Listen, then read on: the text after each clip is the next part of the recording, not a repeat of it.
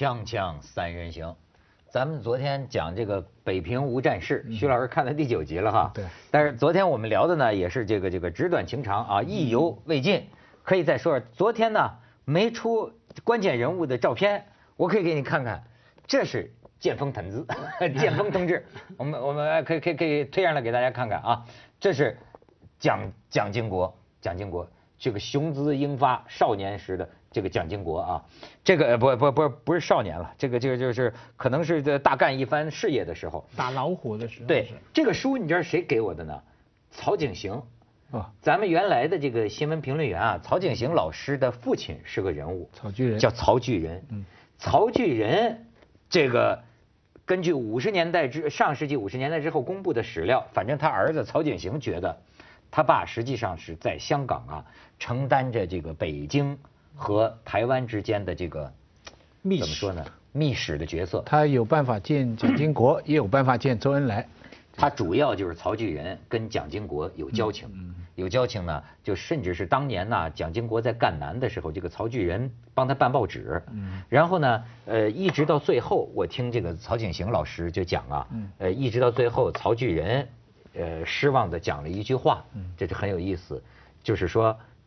蒋经国不想当李后主啊，嗯，你明白吗？就是他长期当这个中共和台湾之间的这个沟通的这么一个密使，他就一直住在香港，然后等于说他也怀抱着这种统一祖国的这个这个愿望、这个心，嗯，但是你瞧他最后说的这个话，就台台湾的蒋经国，他不要当李后主，李后主是什么故事啊？当年。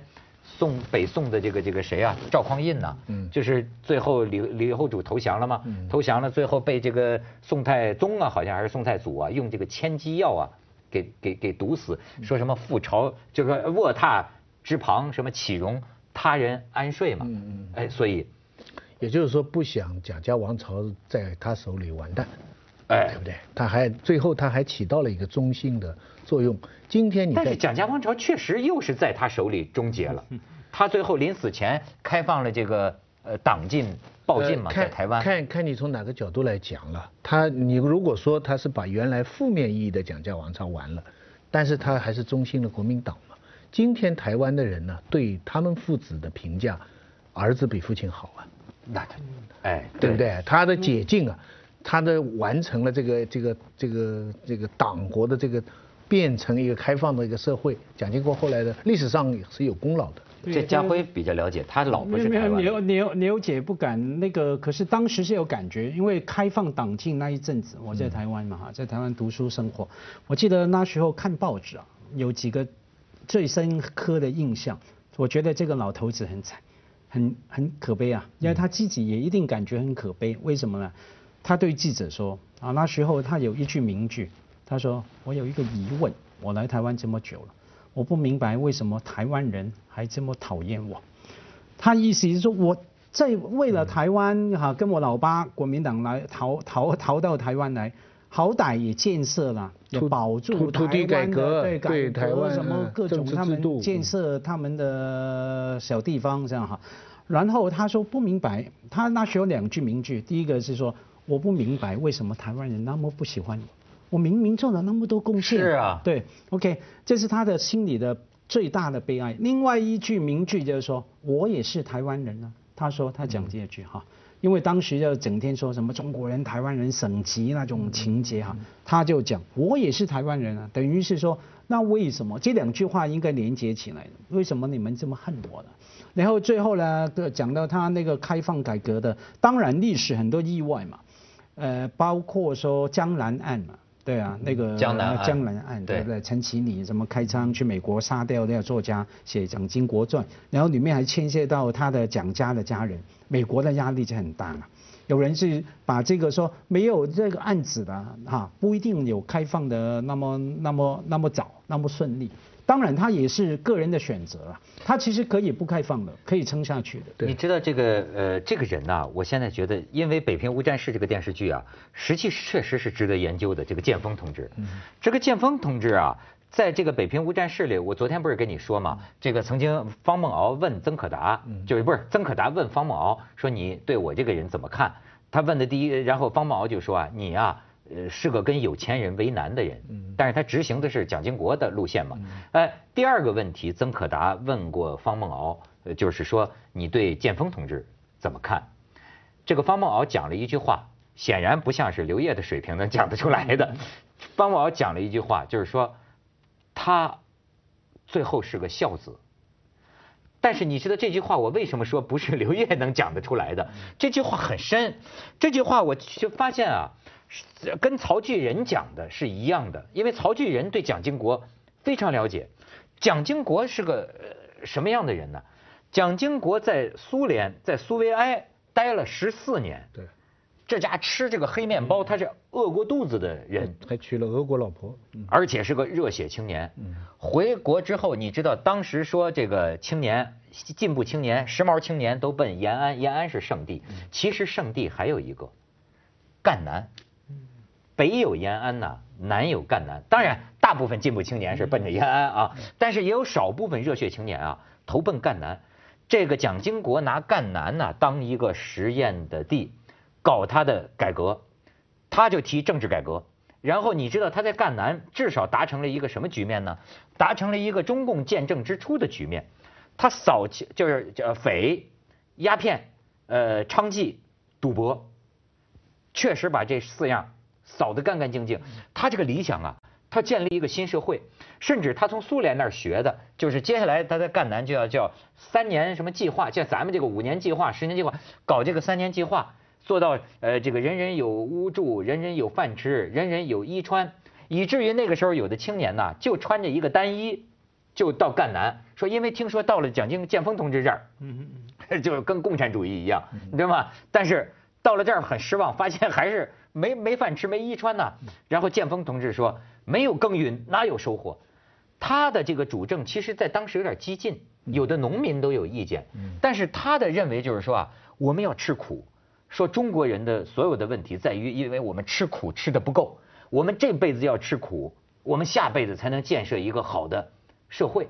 你知道，这就是他当年在赣南搞的。问题是没有用啊，到最后你整个呃，他跟当时的共产革命不一样，共产那还是不一样的。对，共产革命在延安搞的，他是代表那个农民、工人、无产阶级去搞。可是他这样，他整个国民党集权呃集团啊，基本上叫资产阶级，而且是那个有半殖民资产阶级的利益嘛代表。所以你这样搞，别说你会冒犯到他们的利益，他们会来压你，找你老爸来压你。后来就证明是这样嘛。就算他们不压你呢，你本身的国家机器，当然当时是这样，跟你要搞的理想违反嘛。你搞不下去的，一定搞不下去。所以就但但是但是重新看蒋经国的这些事情啊，因为这些电影引申出来还是有意义。至少我们看到国民党，它也是一个挺复杂的一个一个一个一个政治集团，它也有它的改革派。嗯。按我们今天的说法，在北平无战事里边的建峰同志，嗯，第一他是太子党。标标准准的太子党，绝对的。第二，他那个三青团是他的鼓励，而且我们从小对三青团是有觉得非常坏的一个字。但其实他当时，你看他实际上那个铁血救国团呢，他是国民党里边的年轻的，比较强调意识形态，比较强调相对于那些四大家族，呃，那些尤其是孔家跟强调理想，对他们是比较强调的，那些是经济利益集团。那些占了那么大的钱，而且他后面有下面有很牢固的技术官僚的网络，这批人是想改革的。他们之所为什么会失败，其实这个这个有有很多可以讨论的。这个，所所以曹巨仁就是比较了那个时候也时髦评这个民国几大公子，他那意思就是他就说啊，这个特别厉害的人的儿子往往都不行，谁的儿子？他袁世凯那俩儿子也不算太行，他都瞧不上。他说原来大家曾经以为蒋经国有出息，就是等于他刚从苏联回国的时候啊，曾经被人寄予厚望，觉得这个格局啊。气象不一样，他说甚至把毛泽东都吓了一跳，以为这是个有为之后，是吧？他说，但是他说结果最后，看来他还是做了蒋介石的孝子。所以我就说，就像是刘烨跟曾可达说这句话，就是说，在在他一番理想，但是没有能够成功碰到阻力之后，他最后还是选择了孝顺他爹，就从了他爹这条路。咱们去一下广告，锵锵三人行，广告之后见。没有，你刚说呃，蒋经国是蒋介石的孝子，对不对？那我就好奇想问，那蒋介石是谁的孝子啊？因为啊，你个人怎么孝不孝，谁压倒谁？我觉得在那个大时代里面，当然有影响。可是历史是有它的局限的，其中一个很重要的局限，我们都懂，就是阶级。整个社会啊，不同的阶级，不同的阶级利益集团。我们昨天我不是提到一个美国历史学家吗？他把整个问题倒过来问嘛，不是说为什么国民党会被打败，而是为什么国民党那么久才被打败呢？一九四九年，对不对？因为在整个从二零年代以来的整个国际呃格局里面，这个无产阶级、工人阶级革命是大的气候啊，整个条件都成熟了。那反而从这个角度看，国民党了不起啊，怎么会那么那么那么厉害，也能够一直维持到二次大战还之后还能再撑个几年？那就找出不同的答案。所以我的意思是说，假如蒋经国是蒋介石的孝子的话，蒋介石就是那个当时的腐败的资产阶级利益集团的孝子。孝子，孝子啊，孝子。我们只能从这个角度来看哈，才明白说为什么他蒋经国最后整个改革是失败的。哎，因为他老爸听令于那个集团。其实要叫我这种没水平的人，简单一个感觉啊，旧的和新的，就蒋介石这个这个味道上啊，就有一股子旧。在当时来说呀，这个蒋介石啊，他的这个国民党军队啊有官僚气，但是中共啊的形象上啊有廉洁奋斗的形象。你还别说，为什么那时候美国都曾经对中共寄予一份希望啊？因为毛泽东写的新民主主义论。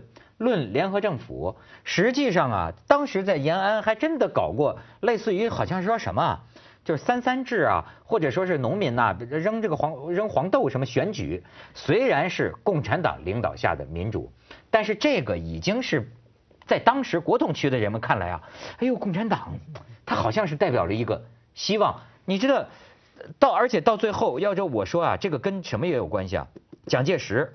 蒋介石回到台北，这不是痛定思痛？他总结他说的原话：为什么打败了？为什么打败了？哎，我学学蒋介石话：我们此次失败，并不是被共匪打倒的，实际上是我们自己打倒了自己。他就说什么？因为我们的军队是无主义、无纪律、无组织、无训练、无灵魂、无根底的军队。我们的军队是无信仰、无廉耻、无责任、无知识、无生命、无气节的军人。他这么总结，就说这个他这个国民党，你想当时国民党的军队这种派系之间呢，已经到了一种什么程度啊？就是你可以想到，这个部队的人说起那个部队的人被包围了，你知道吗？就跟咱北京人 砍大山一样，嘿，他被包围了，眼看着不行了，当笑话讲。你你也可以想见，他当时这个他跟共产党军队那个调调啊不一样，这个。呃，你你你比如说，你像这个，像像像中共啊，那个时候反而有这个平民的呃形象，而且对于比如说改编伪军，是吧？中共就没那么多的考虑，就是先收过来再用，以后慢慢再清理，对吧？再用，甚至是说，呃，以前投降投奔了国民党的，曾经当过共产党的人，我们也是以用人为先，就是他那个时候代表着一种啊，特别没有什么清规戒律、条条框框。的一种一种一种新的东西。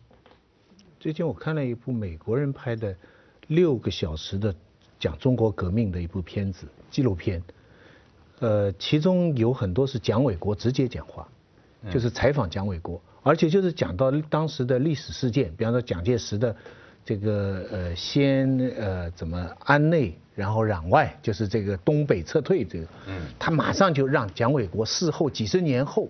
为他父亲的这个政策来辩护，其中一句话我印象很深，蒋介石就是说，日本人啊是我的皮肤之痛，共产党是我的心头大患。心腹大患，就是说他蒋介石其实心里就，其实你说他说错吧，他也没错，没错，哎，只是他弄不了。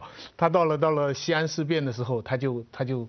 转过去了，就是转过去了。他后来就是想啊，就说这个这个国民党的失败，包括蒋介石认为啊，首先为什么是军事失败呢？后来人家有学者分析啊，轻敌是个特别大的原因。他轻敌，他直到就是四五年那个刚开始的时候啊，你想国民党当时蒋介石得到的感觉信息就是啊，共产党还是一帮没有训练的老百姓，就这么一帮人。但是他没想到八年抗战，共产党人家我记得用了一个有高华用了一个词儿叫生具教训，就你没想到八年抗战，共产党生具教训，这个力量实力啊，它这个增长的不仅是从五六万人变成了一百万军队，而且它地方政权就是农村怎么做工作，怎么怎么怎么统治，他已经养成了一套方法了。而这套农村的统治，我们现在才知道，抗战的时候啊，原来这些解放区的边区也好，是不杀不大杀地主的。真的杀地主是到内战的时候，那个时候抗日的时候啊，只要你抗日，就算你余战熬土匪，就算你当地的那种什么士绅啊，当时共产党都说只要抗日都算人民，所以其实是这个统治说是一点一点的变化过来。我跟你说，你你说的你说的太对了，你说的是一个非常重要的。哎，我认为高华先生是个独立学者，他并不是说向着共产党说话的那种啊，但是他都呃这个认为啊，就是说，你你没想到一个问题。中共这个解放区啊，是军民总动员。嗯，你想到没有？他就说，蒋介石在最危急的时候，在会逃跑的时候，他那个副官呢，跑到重庆啊，感觉街上的人们还是在如常生活。嗯嗯。虽然蒋介石也提了个口号叫总体战，他说，但是这样一个攸关存亡的这个战斗啊，他蒋介石最后也承认呢，没有动员。基本上就是他的军队在打，他根本没有做到军政民一体化的这种生死存亡之战的这种总动员。工农兵结合。对，老百姓还，所以老百姓都不知道你们在干什么，还是过该他的日子。他可不像是共产党这么会动员了一切啊。军队在很大程度上还在帮有钱人，甚至在掠夺老百姓。我记得那个我父亲跟我亲讲的一件事，就是四九年五月，忘了多少号了，一夜枪声在上海，第二天早晨非常安静。